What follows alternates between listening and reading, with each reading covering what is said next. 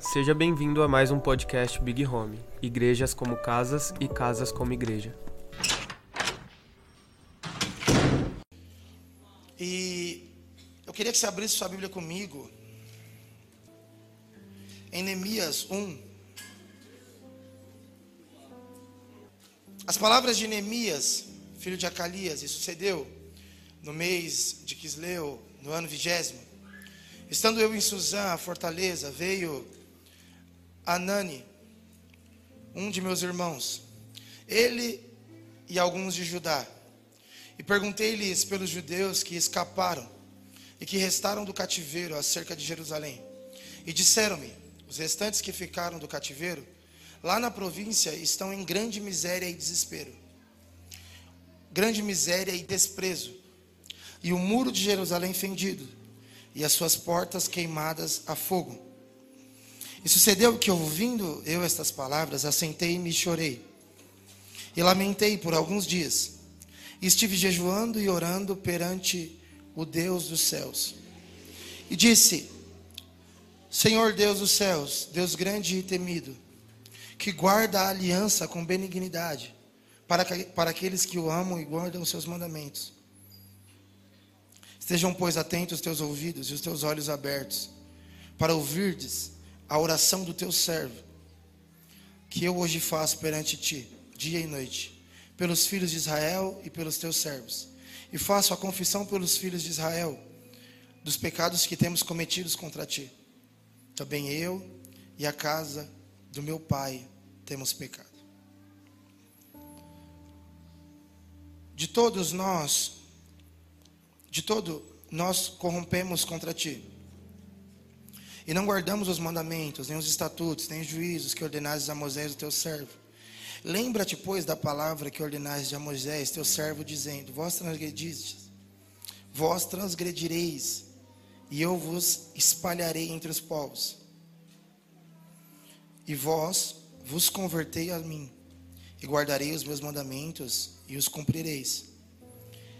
Então, ainda que o vosso ainda que vossos rejeitados estejam nas extremidades do céu, de lá os ajuntarei e os trarei ao lugar que tenho escolhido para ali fazer habitar o meu nome.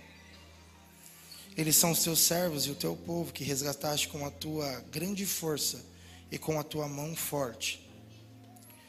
Ah, Senhor, estejam, pois, atentos os teus ouvidos à oração do teu servo e à oração dos teus servos que desejam temer o teu nome. E faz prosperar hoje o teu servo. E dá-lhe graça perante este homem. Então era eu, copeiro do rei. Sabe, Neemias é uma o livro de Neemias é um dos livros que mais me tocam. Simplesmente porque Neemias consegue compilar dentro do seu livro diversas, diversos ministérios, sabe? Existe uma edificação de Neemias que, na maioria das vezes, eu acredito que se identifica com a nossa vida e com a nossa porção. Qual? A primeira é: Neemias está dentro da casa de um rei, servindo diante de um rei, ou seja, a vida de Neemias é extremamente confortável. Fala comigo, conforto. Neemias está sendo copeiro de um rei. O que, que é isso? Significa que diretamente tudo que o rei está fazendo, está planejando, está comendo, está bebendo, passa por Neemias. Ou, ou seja, antes de qualquer gole na taça que o rei vá dar, Neemias bebe antes. Em outras palavras, o homem da confiança do rei é Neemias. O problema é que Neemias encontra alguns amigos. E Neemias ousa perguntar sobre os irmãos que estão em Jerusalém. E ele começa a ter que ouvir que o povo está em grande miséria, que os muros foram derrubados e que não existem mais portas, que os irmãos dele estão passando pelo inverso do que ele está vivendo. E a Bíblia diz que Neemias, quando ele ouve isso, ele recebe um batismo profundo. Um batismo que eu gosto de chamar de batismo de angústia. Que é diferente de qualquer outro batismo. Existem diversos tipos de batismo, até porque a expressão batismo é ser submerso, ser afundado em algum tipo de coisa. Por exemplo, quando nós estamos em um culto e nós somos batizados no Espírito Santo, essa, essa expressão significa que em algum momento a nossa alma, o nosso corpo, a nossa mente foi submerso em algo transcendente, não explicável, que levou todos os nossos sentidos e sentimentos para um lugar de conhecimento daquilo. Só que Neemias não tem essa experiência explosiva. A experiência de Neemias ela é diferente, porque quando Neemias ousa fazer a pergunta, o que ele ouve não faz ele pular ou celebrar, o que ele ouve faz ele se angustiar. E a angústia é um convite de Deus para coisas que custam caro. A angústia é a isca de Deus para homens que vão perder tudo. É diferente da palavra profética que nós recebemos, é diferente uh, da mão na cabeça que nós recebemos, porque tudo isso parece que quando nós ouvimos, até as nações que nós vamos, nós celebramos, mas o início correto de todo o comissionamento eu não acredito que é celebração. Eu acredito que precise ser angústia. Até porque, como em Atos 16, quem precisa de você não está dizendo vem me ver, está dizendo socorro. E aqui talvez esteja um sentimento que eu, eu, eu, eu, eu sinto falta um pouco, sabe? Primeiro porque Neemias, ele, ele desenvolve um tipo de ministério chamado que não é muito coerente com o que nós acreditamos hoje em dia. Uh, provavelmente, se nós encontrássemos o Ju e perguntássemos, Ju, como é que está o litoral? E ele olhasse para nós e dissesse, ó, oh, o litoral está em grande miséria, as portas estão derrubadas, os muros estão no chão. Ou seja, o que significa portas e muros no chão? Significa que qualquer pessoa pode entrar e fazer o que quiser lá. O litoral está sem dono, não existe governo lá. Nós não podemos ter plantação porque vão nos roubar. Nós não podemos construir família porque vão nos matar. Não existe proteção. Mas e as portas? As portas significam que não existe lei. Significa que não tem umbral, significa que não existe dentro e fora da cidade, significa que não dá para fazer justiça no litoral, não temos moral mais lá. E aí, Provavelmente nós olharíamos para o Ju e diríamos a seguinte coisa: Cara, se Deus tivesse me dado um chamado para lá, eu descia. Se Deus tivesse conversado comigo ano passado, eu até faria essa loucura.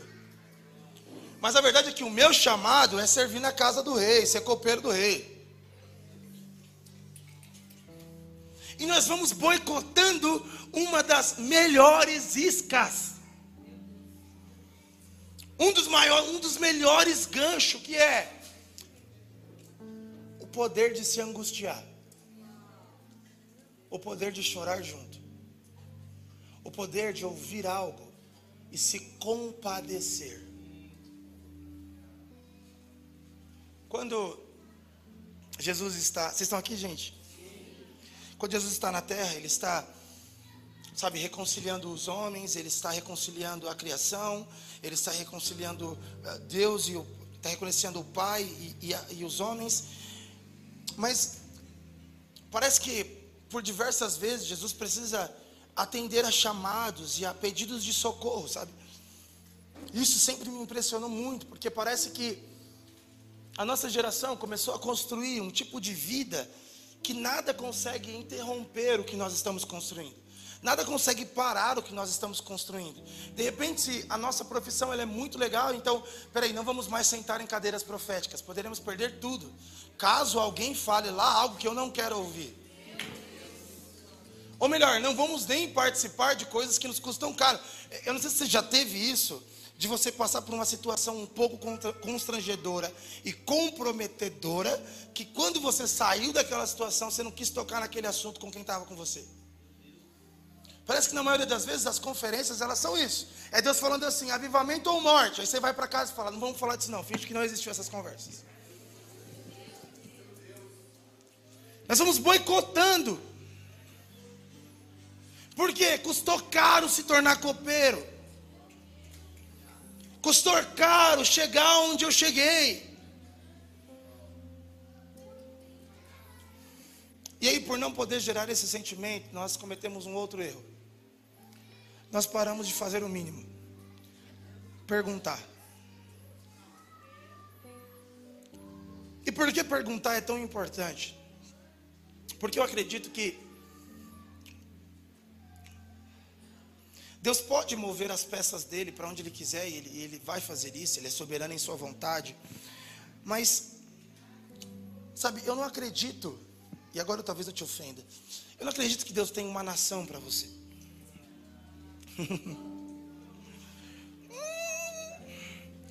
eu não acredito que Deus tem uma região, um povo. Eu acredito que pode ser que Deus tenha inclinado a sua vida em destino de um lugar mas não necessariamente você precisa necessariamente estar lá. Ok? Eu sempre imaginei que quando Deus falasse para alguém assim, Rafinha, eu vou te dar a África. Necessariamente, Rafinha precisava construir tudo para poder ir para a África, chegar na África, realizar na África, que tinha que realizar. Só que, ao longo do caminho, eu comecei a descobrir diversos homens tão passivos, mas tão passivos à vontade de Deus no presente que eles nunca alcançavam. Eles nunca alcançavam a estatura de poder responder aquele farol distante chamado África ou chamado Europa. Tem uma pregação minha muito antiga que eu falo sobre obrigações do agora, que é a ideia de que o que dá autenticidade para você cumprir o seu chamado final são as suas obrigações do agora bem realizadas. Ou seja, só tem capacidade de derrubar gigante hoje quem ontem matou urso e leão. Então não existe na minha cabeça essa ideia de que nós temos uma palavra profética para um lugar, nós vamos para algum lugar, então o que nós vamos fazer? Absolutamente nada. Vamos sentar e ver o que Deus vai fazer. Não, você não está produzindo na sua vida um tipo de aprovação. Você não está construindo na sua vida um tipo de estatura. Porque é isso, até com, com Davi é, Davi, você é o novo rei de Israel, tá, então eu vou para o trono. Não, você vai para o caminho da obrigação do agora. E qual que é a obrigação do agora? É não se corromper. Qual que é a obrigação do agora? É mesmo sendo rei se manter escondido. Qual que é a obrigação do agora? É pastorear os inúteis dentro de uma caverna. Qual que é a obrigação do agora? Quando é que eu sento no trono? Quando o agora estiver bem realizado. E na maioria das vezes, todos nós, nós nos perdemos da obrigação do agora.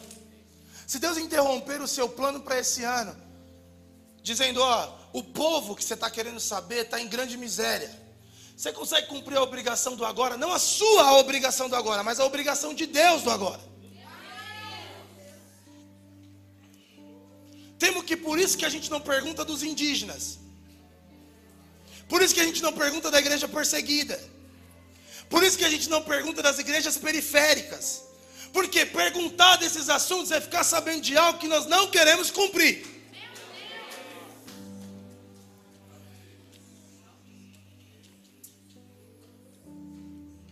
Então, nossa igreja vai pular com hinos missionais mas nunca vai fazer perguntas que comprometam ela à missão.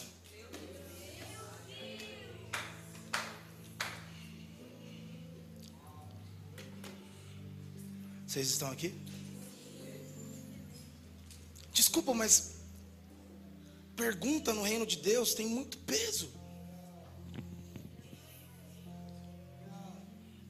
Perguntar no reino de Deus tem muito peso. Por isso que nós vamos criando essa comunidade que não pergunta, que não questiona. Por quê? Porque talvez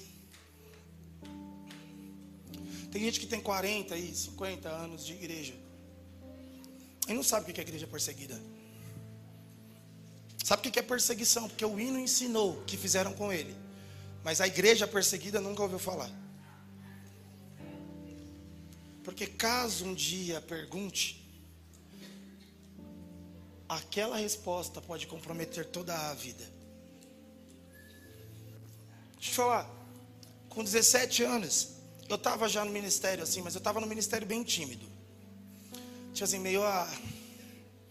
Minha vida sempre foi Lauriette Cassiane, Marco Feliciano e Gideões. Você viu meu pai aqui ontem, né? Meu pai é. Meu Deus! Meu pai é pastor assembleano, minha mãe é pastora assembleana. Me roda, sapateia, coisa linda, minha mãe e meu pai. Eles vêm aqui, você vai neles, ele ora por você. Meu Deus! Essa tremidinha na voz aqui, né, tem que pegar, né? Tem que receber essa, esse legado. Meu Deus!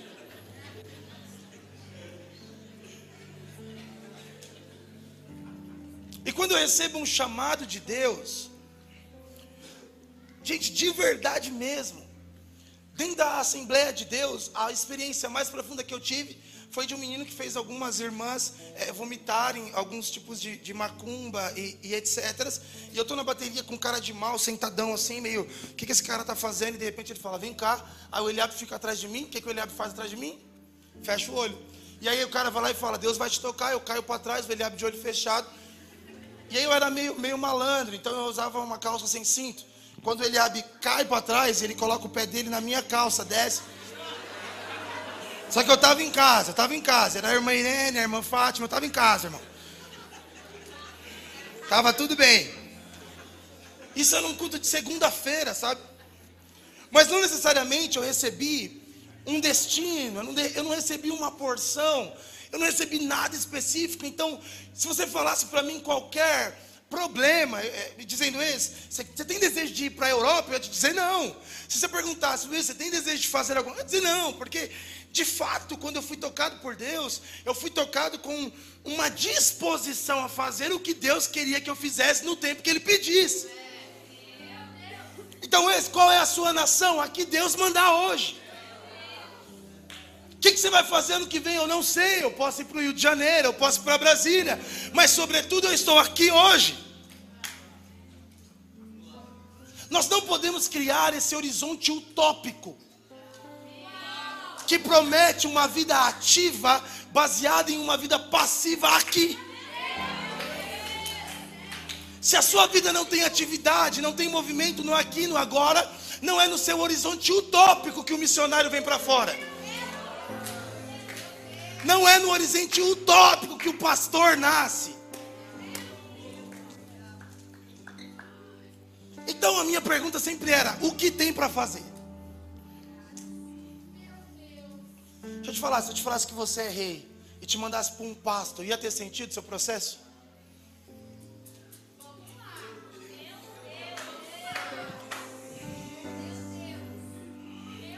Se eu te falasse que você é rei e mandasse você se esconder de um cara que quer te matar, faria sentido o seu processo? Vamos lá, alguém. Quando eu recebo esse toque de Deus, a única coisa que eu sei é 500 graus de puro bagunçando em poder.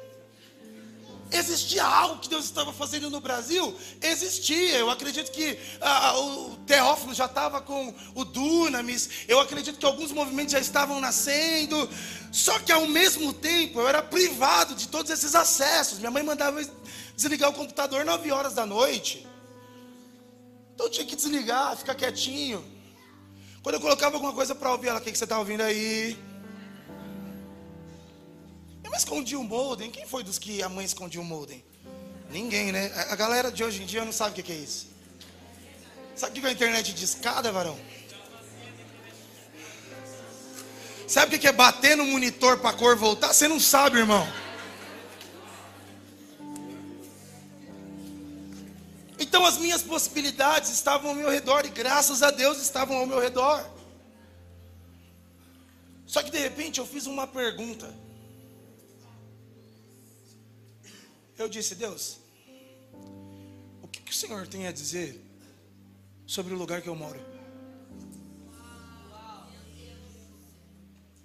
Eu não quero passar dos predinhos azuis. Eu quero dos predinhos azuis para dentro. O que o Senhor tem a dizer do Jardim Santo André para cima? Aí Deus me disse,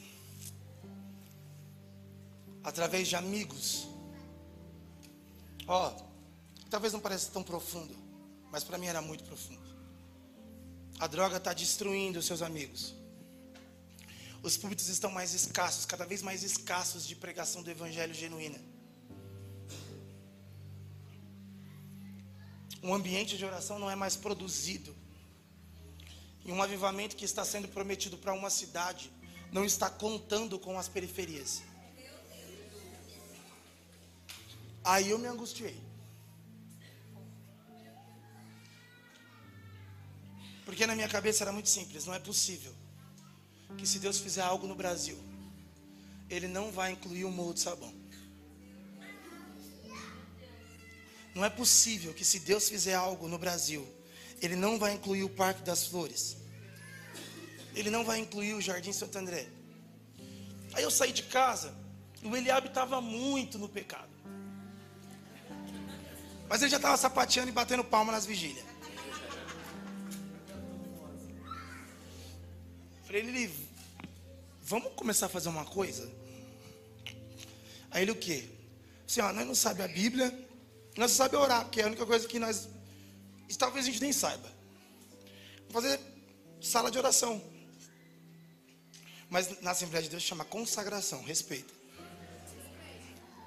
Fazer consagração de manhã. E aí nós começamos a andar pelo bairro e chamar algumas pessoas. Aí a gente foi no São Francisco, encontrou a Luísa, Falou, hum, desviada, pode vir. Tirar a era de Deus. Encontramos o Hugo. Cadê o Hugo? Tá lá no Kids. Hugo, eu tô com fogo no meu peito. Hugo me ligava três horas da manhã. Ele me ligava. Negão, o fogo no meu peito tá apagando. O que eu faço?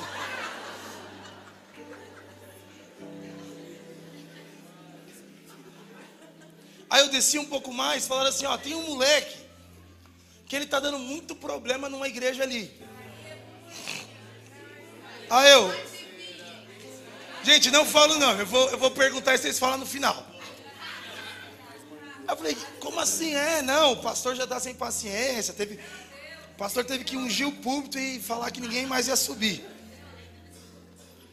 Falei, qual que é o nome dele? E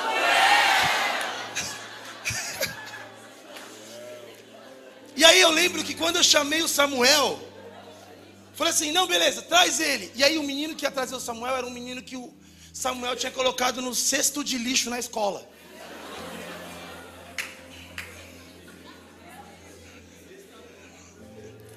Ele era tranquilo. Pô.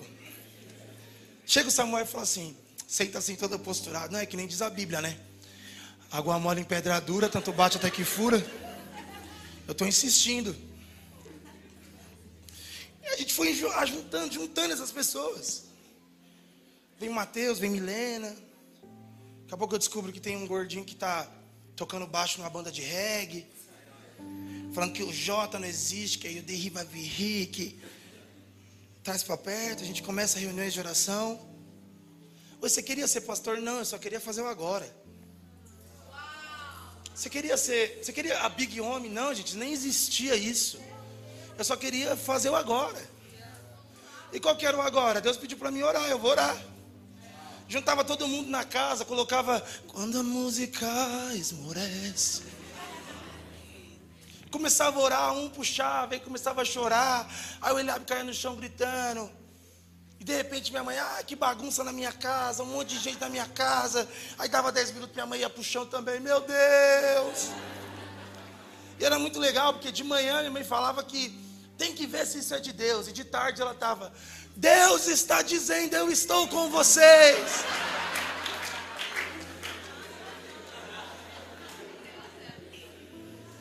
Aí eu desci numa serralheria, olhei o serralheiro e falei assim, eu preciso de um negócio para colocar uma Bíblia em cima. Montei um púlpito tão pesado, levei para a sala da minha casa, pus no meio. Pregava todo dia, 8 horas da manhã. Eu lembro de uma pregação que eu fiz que demorou 8 horas. Foram oito horas pregadas. Todo mundo no modo avião e as mães loucas atrás de nós. E no final acabava, todo mundo começava a se arrepender, confessar os pecados publicamente. Ó, oh, eu fiz isso aqui, eu preciso me arrepender. Ó, oh, eu fiz isso aqui, eu preciso me arrepender. Então se arrepende, é mão na cabeça e ora. Deus nos livra-nos de nós mesmos. E aí começou algo, de repente, eu tenho uma visão muito clara. Depois de começar esses movimentos de oração, Deus disse para mim que existia algo que estava sendo negado, que nós poderíamos servir, que era um som. Era um som, e aí nasceu o som das montanhas, que era o jeito poético da gente falar morro. E aí eu olhei para Samuel, ninguém cantava na época, só tinha o Samuel tocando teclado. Eu falei assim, cara, acho que você tem que cantar. Ele gravou algumas músicas, a gente soltou, provavelmente alguém já deve ter. Alguém já ouviu música da DT aqui? Levanta a mão, só para mim ver. Muito bom. Isso começou a tomar uma proporção, de repente algumas pessoas do Brasil queriam vir passar meses com a gente.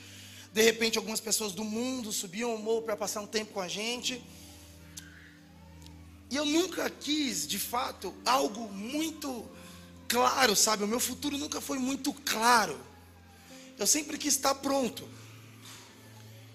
Eu acredito profundamente que nesses dias a gente não precisa de homens apenas com destino, a gente precisa de homens com prontidão. Homens com prontidão, homens que Deus pode falar assim: é, é, a, a, quem enviarei? E aí você pode dizer, eis-me aqui. Mas para onde que é? Então, eu não sei muito bem para onde que é, mas eu estou pronto para onde for. E aí, todas essas perguntas começaram a me levar naturalmente para um caminho. Que caminho? Ministério pastoral. Eu comecei a discipular todos esses meninos. Todas essas meninas. De repente, a Mariana me manda mensagem no Facebook, falando: Nossa,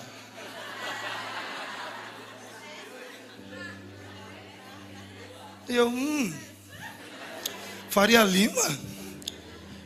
E aí, quando ela me manda mensagem, tipo assim, realmente querendo algo comigo, e eu, não, Deus, não, Deus.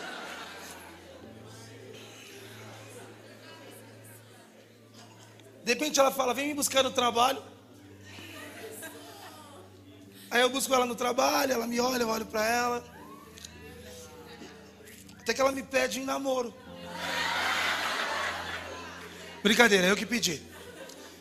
Mas a Mari aparece na minha vida e de repente ela traz uma, uma coisa muito característica dela, que é, ela sempre foi batista. Então quando eu, comece, quando eu começava o que aconteceu hoje, a Mari ficava assim, ó. Meu Deus. Não podia ser mais calma as coisas. A Mari, gente, a de ontem de manhã. Todo mundo pulando, gritando, e nós, fogo! Fogo! A igreja lotada, umas sete pessoas, e nós, fogo! Até que um dia eu e a Mari começam a ir em diversas conferências. Ela ganha um livro chamado. Qual é o nome do livro? Orar em Línguas. E de repente, a Mariana é cheia do Espírito Santo no quarto dela. No outro dia tinha reunião lá em casa. Coisa mais assustadora foi uma batista do nada levantar e ficar: Canta, laba, canta, canta, laba. E eu: O que está acontecendo?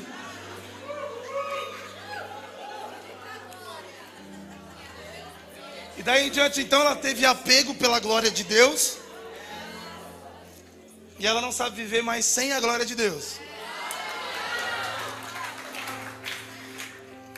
E eu fiz o caminho inverso. Comecei a ficar mais batista. Gente, que barulheira, calma. Nós começamos a edificar algo e construir algo, sempre orando para Deus e perguntando: Deus, o que o Senhor quer para agora? Então, se você me perguntasse, Wes, qual que era o seu plano? Algumas pessoas me perguntam isso. Qual que é o seu plano para os próximos cinco anos? Eu não sei. O meu plano é obediência. Algumas pessoas dizem, eu acho que no fim disso aqui você vai para o Canadá. Talvez. Mas se no México precisar mais, vou para o México. Se no Brasil precisar mais, fico no Brasil. Vamos lá, eu não tenho uma nação, eu tenho um Deus.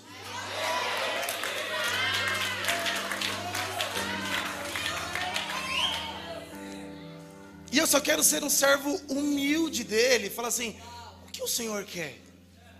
Mas não me canso de questioná-lo todos os dias sobre diversos sentimentos. Sabe como é que nasce o celeiro de paz? Um dia eu, ignorante, perguntei: Deus, o que o Senhor acha da infância no Brasil?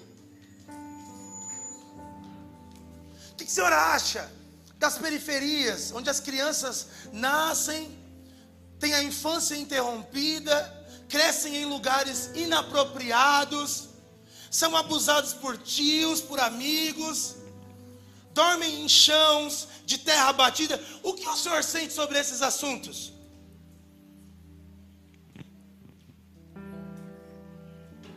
Um dia Mari fez uma pergunta, Deus, só uma pergunta rápida. O que o senhor tem para dizer das mulheres do Brasil?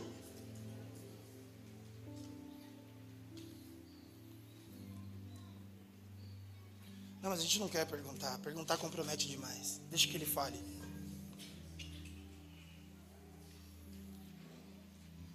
Até que chega o dia que os caras me olham e falam: A gente precisa te ordenar, pastor.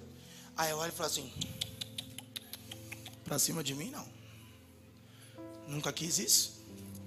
Aí meu pai diz a frase mais poética: Se não queria esse resultado, não fizesse essa soma.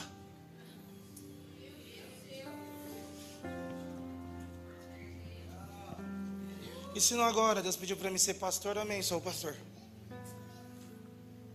Até que me aparece então um povo no litoral, dizendo: passa-te para cá. Ué, você já sonhou com o litoral? Eu sonho com Deus, meu amigo. Se Deus falar litoral para mim, o sonho de Deus é o meu sonho. Litoral, então, nossa, sempre amei o litoral. Sou santista desde criança, gente. Vamos descer pro litoral. Ó, oh, gente, a gente está aqui na Bahia, estamos em Salvador. Cara, sou baiano desde criança, vamos para a Bahia. Mas qual o seu sonho? Meu sonho é ver Deus. Meu sonho é andar com Deus. Sabe, a gente precisa. Hoje eu estava conversando com o Gabriel.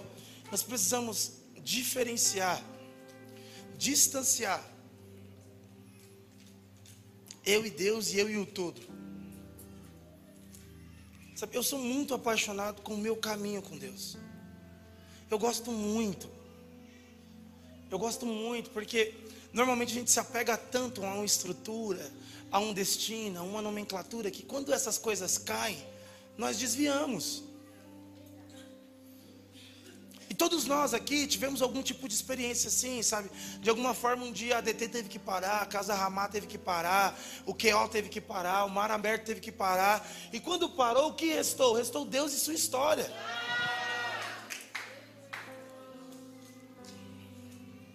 Só que a gente não quer relacionamento com Deus, a gente quer promoção de Deus. Então Deus me dá um lugar, me dá um destino, e Deus está falando: não, eu quero só uma pessoa anda comigo. E esse é Neemias, Neemias é o homem do chamado, que é muito mais por uma pergunta do que por uma palavra profética. Deus, o que o Senhor pensa sobre isso? Wes, eu não tenho uma palavra profética. Você consegue fazer uma pergunta?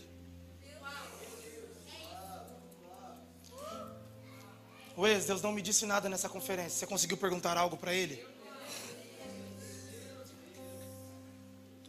Vamos lá. Eu estou voltando para o lugar de onde eu vim, sem nada muito claro. Se eu usou perguntar, questioná-lo sobre algo?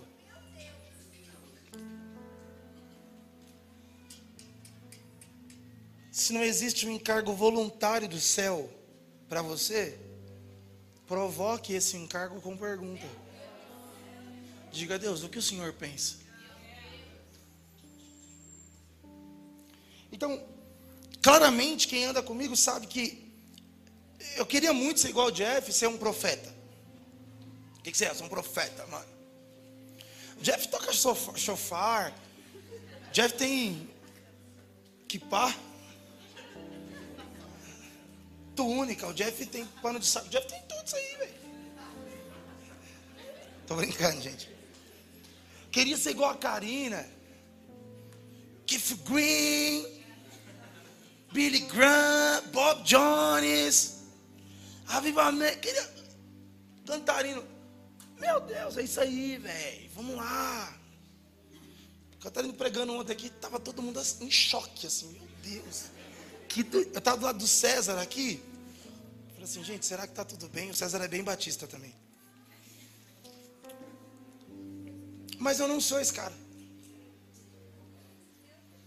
Eu sou o que Deus precisa. E tá tudo bem para mim. Mas qual a sua porção? A minha porção é ser o que precisa. E eu sinto que Deus está dando, está fechando essa conferência com esse estilo de vida. Sabe, essa transição ela é marcada por essa última porção. A porção que diz: Eu não quero ser o que eu posso ser, eu quero ser o que eu preciso ser. Em dias como esse, nós não precisamos do seu chamado incrível, no seu horizonte utópico. A gente precisa só de dar sua obediência no aqui e no agora. Talvez eu não eu não tenha a possibilidade de te dar o trono de Saul. Mas pode ser que apareça alguns gigantes. Pode ser que eu possa te dar um pasto. Pode ser que você encontre uma caverna. Vamos lá, não tente adivinhar os caminhos de Deus para sua chegada. Só cumpra o aqui e o agora. Deus, o que o Senhor quer que eu faça aqui e agora? Sabe, se eu fosse Neemias, eu diria: a minha obrigação em Deus é ser um bom funcionário. Só que Neemias, ele tem, um, ele tem algo que ajuda ele a discernir, que é quando eu ouvi aquilo, eu me angustiei. E aqui está um dos sentimentos mais ignorados por nós. Vocês estão aqui, gente?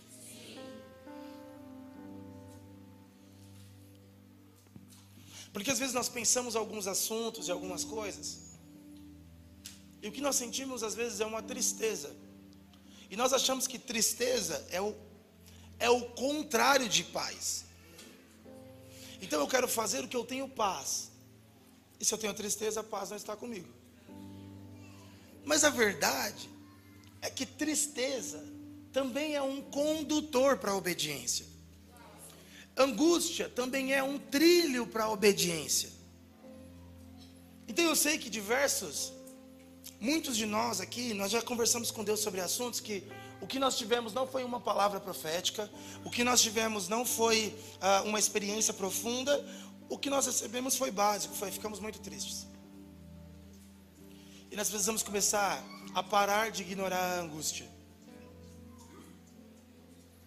Sabe, eu oro para que homens de angústias nasçam nesses dias. Porque homens de angústia, eles conseguem se compadecer. Então eu já encontrei diversos missionários no campo. Alguns são os, os missionários revoltados. Esses estão sempre quebrando tudo. Porque a igreja não entende, porque a igreja não é, porque a igreja não sabe, porque a igreja não faz. Mano, de que igreja você é? Não sou de igreja nenhuma, mano. Que a igreja não está nem aí. Cara, muito bonita a sua revolta. Mas ela só te distancia. Já encontrei os missionários alegres. O que, que você é? Sou feliz, velho. Estou com Deus, velho.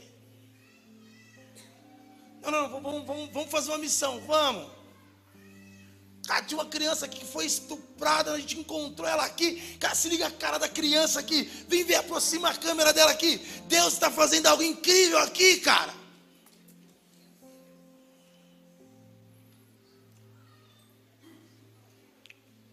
Já encontrei diversos tipos de sentimentos.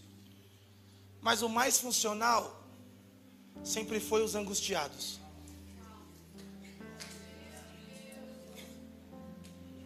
Esses sabem dosar a mão. A Bíblia diz que quando Neemias se angustia, e aqui para mim estão os grandes segredos da angústia. A angústia não te leva para a internet. A revolta te leva para o Twitter. A angústia não. A revolta te leva para o post. A angústia não. A Bíblia diz que Neemias, quando se angustia, ele faz uma coisa: ele ora. Porque o que é a angústia? É quando sua alma entende que não há força em si mesmo para promover solução para o problema. Sabe, eu não sei se você já perdeu alguém muito especial na sua vida, mas quando você perde alguém muito especial, você fica angustiado. E a angústia, normalmente, ela te faz entender que existem algumas coisas que não dependem só de você. E um dia eu estava conversando com um amigo meu do Rio de Janeiro, que trabalha com justiça social, e fizeram uma pergunta para ele que foi: O que te faz olhar uma criança no chão com a massa cefálica espalhada pela calçada, após, após tomar um tiro de bala perdida dentro de um escadão do Rio de Janeiro, que te segura para ainda assim voltar para casa e fazer seu devocional? Depois de ver essa cena, o que te segura para voltar para casa e abrir a sua Bíblia? E a resposta dele foi a mais simples, foi a angústia é saber que só tem um lugar que você pode correr quando você não pode fazer nada. Sabe, os animados, eles acham que eles conseguem fazer as coisas por si.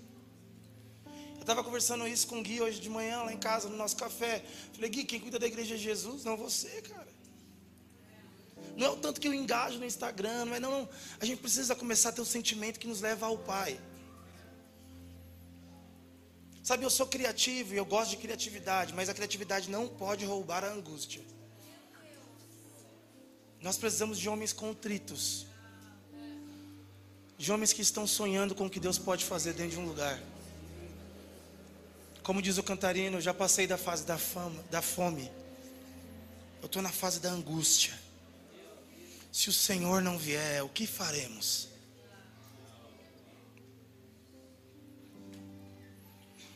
O rei percebe na face de Neemias que algo está errado, faz a pergunta e Neemias diz: facilita o caminho. Neemias chega no lugar e de repente ele começa a organizar. Fala comigo, reforma.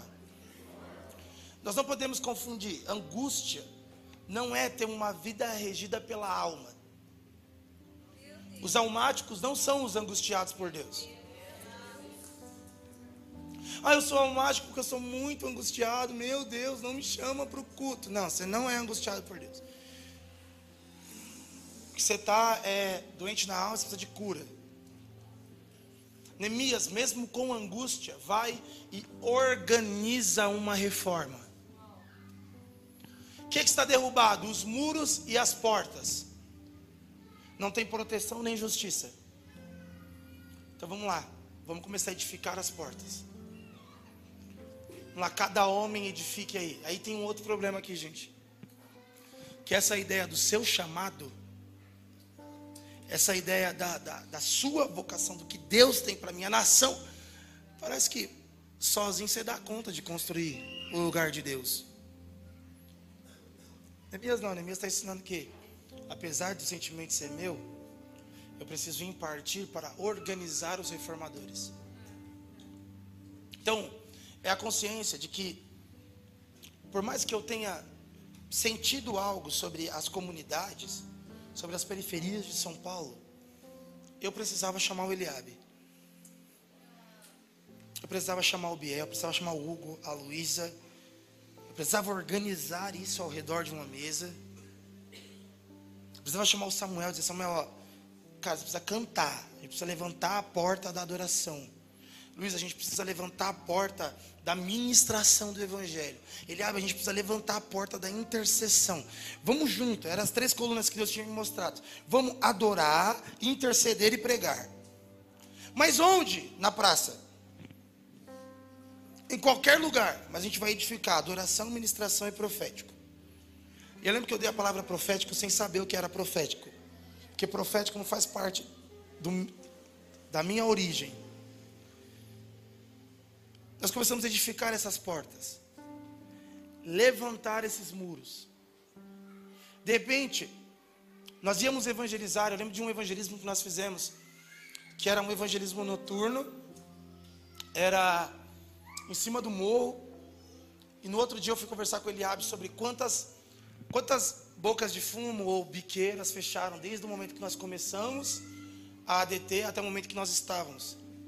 E foi absurdo o número de que da diminuição dos pontos de droga dentro do lugar que nós vivíamos.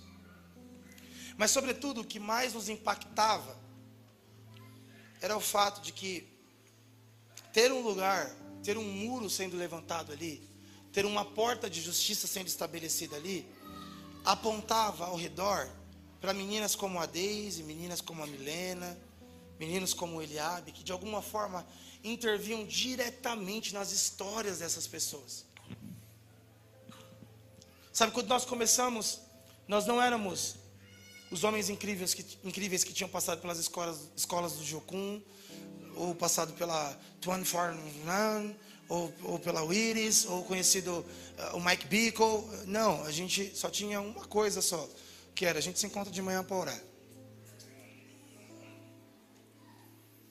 E, de, e depois? Depois a gente obedece o que Jesus pede. Sabe, parte da essência da nossa família espiritual, nós amamos beber de tudo que está acontecendo no Brasil, mas a essência da nossa casa não é ficar correndo de um lado para o outro e produzindo evento. Nós não queremos a nossa igreja lotada de homens e mulheres curiosos que estão vindo ver a banda que vai tocar. Nós não estamos afim de chamar alguém que faz você ficar empolgado para o culto. A gente falar, a essência da nossa família sempre foi: a gente vai se juntar e orar até ouvir. Quando ouvir, a gente vai obedecer.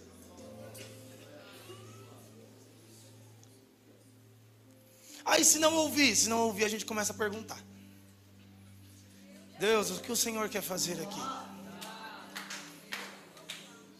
Deus, o que o Senhor quer fazer no Brasil?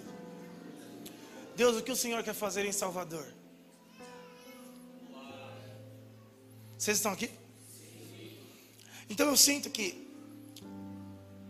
nesse último momento, que Deus quer impartir com o nosso coração, é uma disposição de abrir mão de fazer o que quer fazer, para começar a fazer o que deve ser feito. Então vamos lá, eu, eu, eu realmente quero inspirar o seu coração. Eu cuidei de um menino chamado Giga, ele era baterista. Ele é baterista do AN até hoje, líder de adoração da igreja AN. Eu discipulei ele por um tempo. Deixa eu te falar.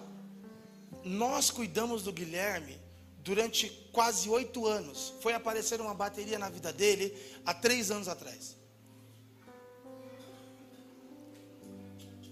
Sabe, nós cuidamos de diversas pessoas que cantam, mas e se não for para cantar nesse tempo? Nós vamos receber diversas pessoas que pregam, e se nesse tempo não for para pregar? Vamos lá, você precisa abrir mão do que você gosta de fazer para poder fazer o que tem que ser feito. Mas e se for ao contrário também, se você nunca quis pregar e agora é a hora. Se você nunca quis fazer adoração, mas só tem você. A gente vai olhar para Deus e falar assim: não, vamos deixar sem ninguém então, né? Até aparecer alguém. Que não é meu chamado. Plantação de igreja é literalmente homens e mulheres disponíveis a fazer o que tem que ser feito.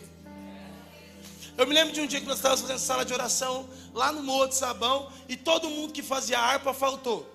Quem estava em pé na cozinha? O Gabriel. Sabe tocar violão? Não. Então toca violão aí e canta durante seis horas, irmão. Ele só ficava no lindo, lindo, lindo és. Foi forte. Ele sabe tirar foto? Não sei tirar foto, mas é você que é o fotógrafo. Samuel sabe cantar, não sei cantar. Eu amo a sua voz, mano. Lidera a adoração aí. Sabe, só que pode ser que agora que Samuel canta, Deus fale: Para, eu quero te dar uma igreja.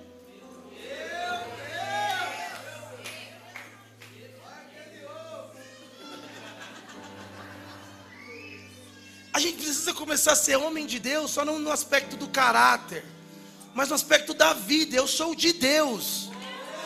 Para onde Ele se inclinar, eu me inclino. Para onde Ele apontar, eu vou. Ué, você gosta de pregar? Eu talvez goste, mas se fosse para cantar, eu também cantava. Mas não precisa. Mas se precisar, Thank you for sunshine.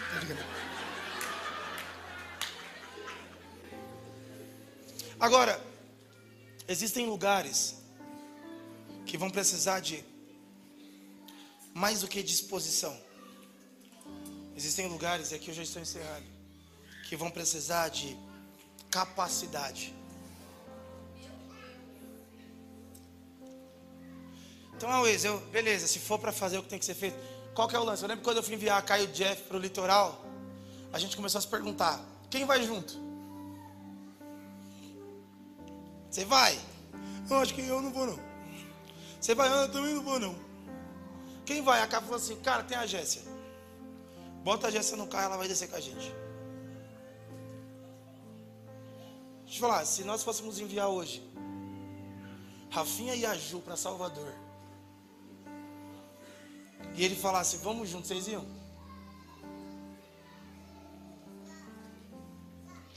Sabe por que, nós não ia?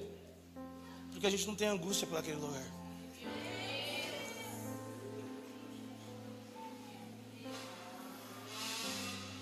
Mas a gente planejou a nossa viagem para Londres.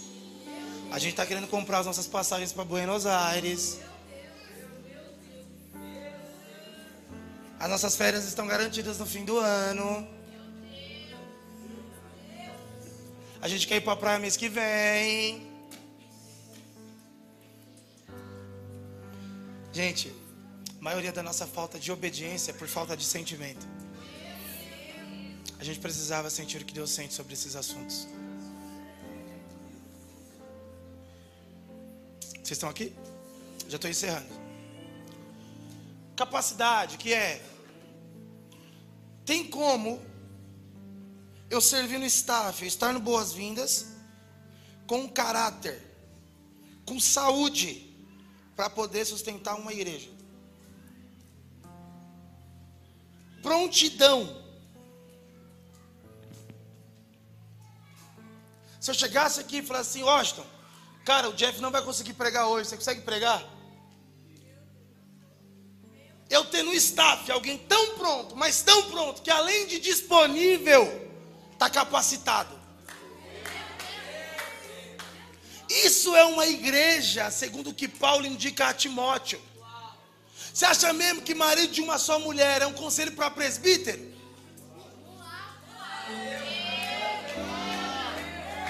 Manejar bem a palavra é conselho para presbítero, é para a vida da igreja. Só que vão ter presbíteros ordenados e presbíteros não ordenados, mas, sobretudo, a varonilidade de Cristo estará sobre todos os membros.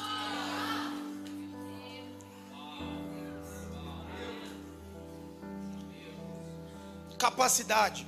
Fala comigo, emocional. Primeira coisa, gente. Nós precisamos de capacidade emocional para lidar com a truculência da vida. Irmão, isso aqui é truculência, irmão. Com 27 anos, irmão. Dor nas costas, uma dorzinha na nuca. Pega um captopril para mim. Tô brincando. Comecei a fazer natação. Para melhorar o condicionamento. Adrenalina pura. Isso aqui, essa dívida aqui. De 35 mil reais vai no nome de quem? Do ex. É no meu nome? Onde eu assino?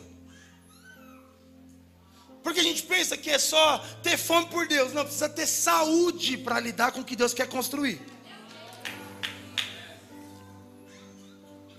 Um dia me fizeram uma pergunta: quando a Big não conseguir pagar o aluguel, você e a Mari vão pagar? Vocês construíram uma vida apta para isso? Vocês estão construindo uma empresa de vocês que vocês só vivem do que a empresa é. Vai por mim, eu e a Mari, a gente tem algo no nosso coração. Mais do que alguém que recebe desse lugar, a gente quer ser alguém que mantém esse lugar. A gente precisa ressignificar a integralidade. O que é integralidade no ministério? Ah, é o viver do que os outros têm. Ser integral é dar tudo, inclusive a saúde de tudo que você produziu. Vocês estão aqui, gente? Capacidade emocional, capacidade financeira, capacidade intelectual, capacidade doutrinária.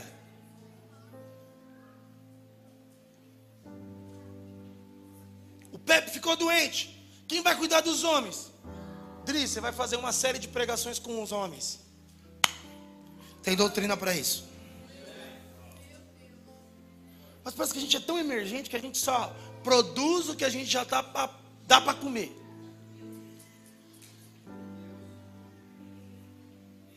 Então, esse, se você for querer me fazer alguma coisa, você me avisa antes, hein, meu?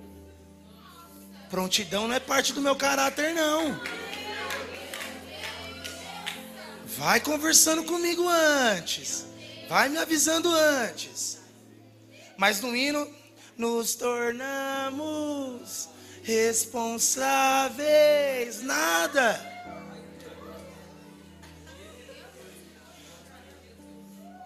Você está falando para me sair do meu emprego? Não estou falando isso. Estou dizendo que se caso hoje fosse para sair, eu não precisaria só de coragem, eu precisaria de competência e capacidade.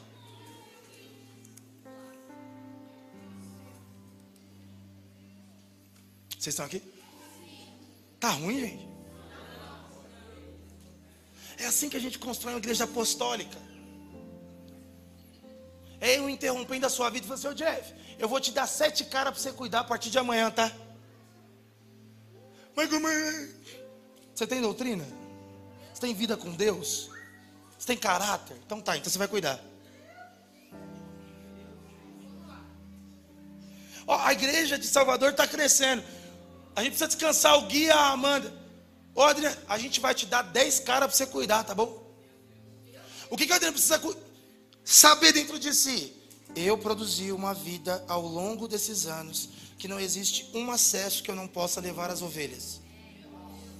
As ovelhas podem passear comigo na minha moral, na minha doutrina, na minha ética, na minha saúde emocional, no meu financeiro. Deixa eu falar, gente, tem gente que tem pasto que só tem grama de espiritualidade. Deixa eu aprender com você a ser mãe. Não, calma, você está querendo entrar muito na minha vida. Deixa eu aprender com você a ser esposa. Não, você está querendo entrar muito na minha vida. Vamos lá, alguém. Vocês estão aqui? Aí tem as mães incríveis, os esposos incríveis, os pais incríveis. Que tem pão até para dar, mas não tem disposição e coragem para ser quem serve. E quem é o pastor? O pastor é esse louco aqui. Que fica, esse é bom, mas não quer. Esse é ruim e quer.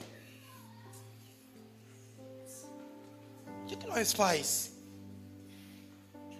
Posta na internet que tem culto domingo aí. De verdade mesmo. Nós precisamos aumentar a régua da nossa vida comum. Homens e mulheres como Neemias, que podem construir uma vida que podem ser interrompidas. falar, eu encontrei diversos missionários que Deus tirou eles da igreja para pôr no campo. Mas raramente eu encontro missionário que saiu do campo para voltar para a igreja. E vou te falar, se tem um lugar que está precisando de gente para dar socorro, é a igreja local. Visita uma igreja, conversa com um pastor do litoral paulista. Senta com ele uma hora. Vocês estão aqui, gente? Eu oro para que Deus imparta com você essa competência. Luiz, o que, nós precisamos para hoje? O que nós precisamos para hoje?